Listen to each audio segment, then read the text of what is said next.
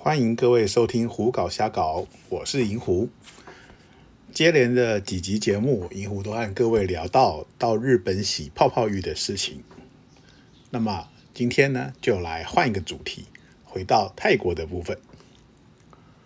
银狐大概是二十几年前开始到泰国去玩，然后大概在十几年前开始在网络上写文章，介绍泰国怎么玩，还有去泰国该玩些什么。从那个时候开始呢，就经常被人问到一个问题是：泰国是不是很多人妖？嗯，其实银狐并不喜欢“人妖”这个说法，所以呢，接下来的节目中呢，银狐会用 “lady boy” 或者是 “lb” 来形容这种。泰国是不是很多 lady boy？其实并不是，但是呢，我们去玩乐的人呢，却很容易碰到 lady boy。为什么呢？是因为在玩乐的这个领域里头，本来就有许多的店家是有 lady boy 存在的。很多人对泰国的观念就是泰国漂亮的小姐都是 lady boy。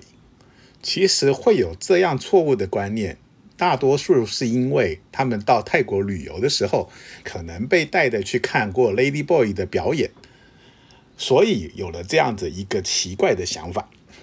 这可以说是一个奇见，因为如果你真的有到泰国去玩乐过，你就会发现，事实上在泰国。并不是只有 Lady Boy 而已，也有许多漂亮的小姐。特别是泰国有非常多的小姐是混血的，这些混血的小姐本身就有着非常漂亮的轮廓，所以呢，一直认为泰国的女性漂亮的都是 Lady Boy，这是一个很奇怪的想法。尼湖常常看人家讲了，这个 Lady Boy 呢，其实也算是泰国的一个特产。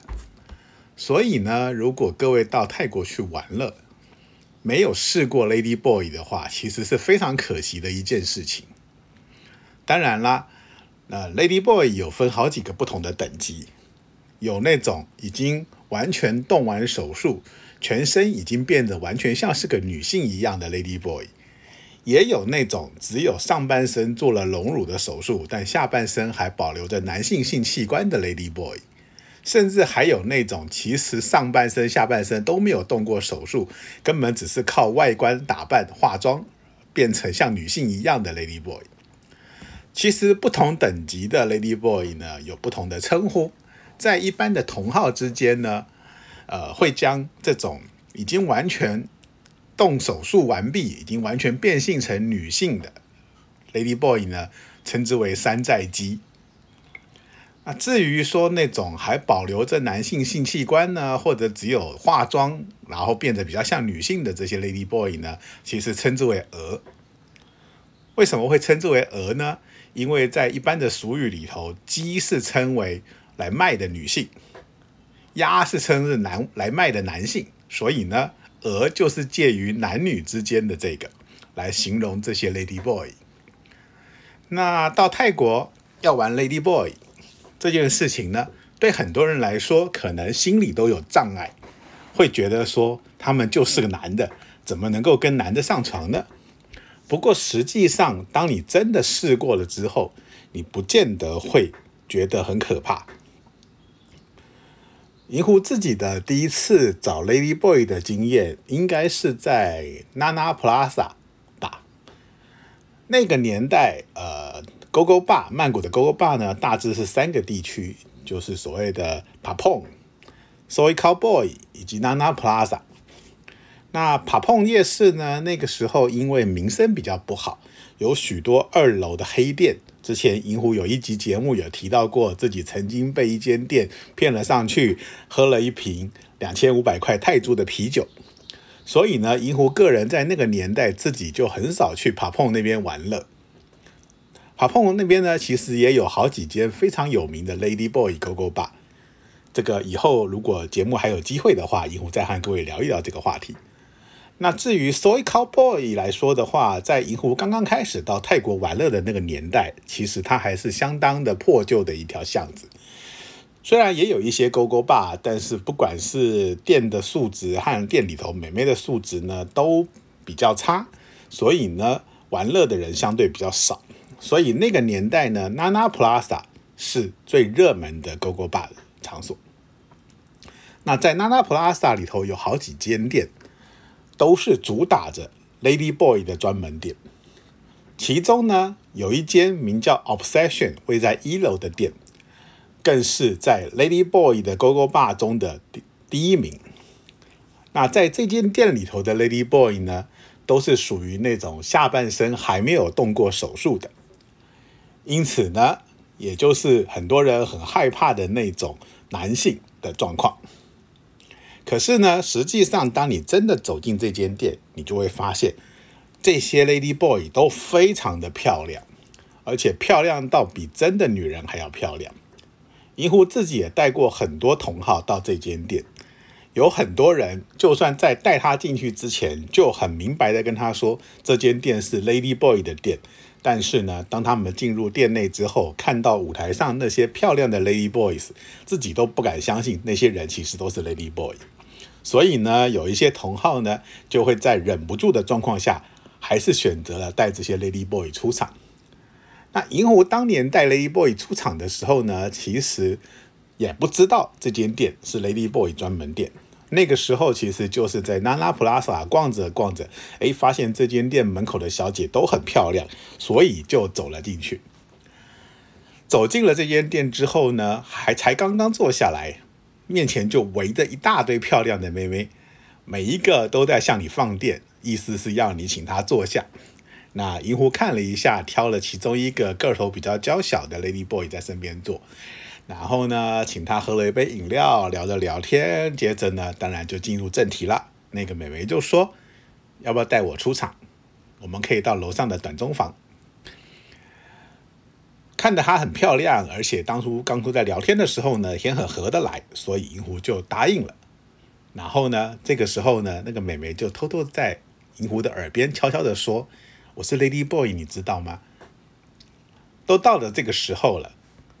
想要打退堂鼓也来不及了，所以呢，银狐就硬着头皮和这个美眉到了楼上三楼的短中房去开房间。那三楼的短中房其实还蛮简陋的，灯光也不是很暗呃很亮，所以呢，在进入房间之后，美眉在脱衣服的时候，还有刻意的用浴巾围住了她的下半身，免着她的小弟弟出来和银狐打招呼，吓到银狐。不过呢，很快的洗澡上了床之后呢。银狐就没有想那么多了，为什么呢？因为这位美眉的吹功实在太厉害了。银狐后来开玩笑的跟同好们讲，这些 Lady Boy 啊，毕竟本来就是男人，所以呢，他们很清楚的知道男人爱什么，男人喜欢什么，所以呢，他们在吹的时候非常能够抓到重点。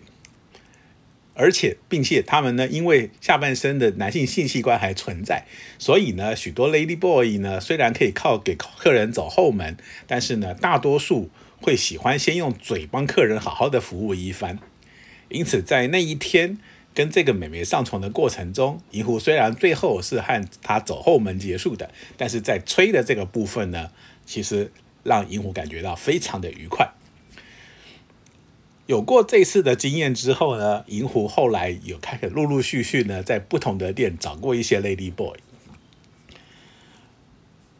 试过几次之后呢，银狐必须要说，其实大家不要对 Lady Boy 这个东西呢太过的害怕，你就把它当做是一个一般的女人来看待就好了。当然了，那种还没有完全动工完毕的那种 Lady Boy，因为下半身还有男性的性器官，所以呢，可能还是会有些人会害怕。那么你就去找那种已经动工完毕、上下半身都已经全部做完手术的 Lady Boy 好了。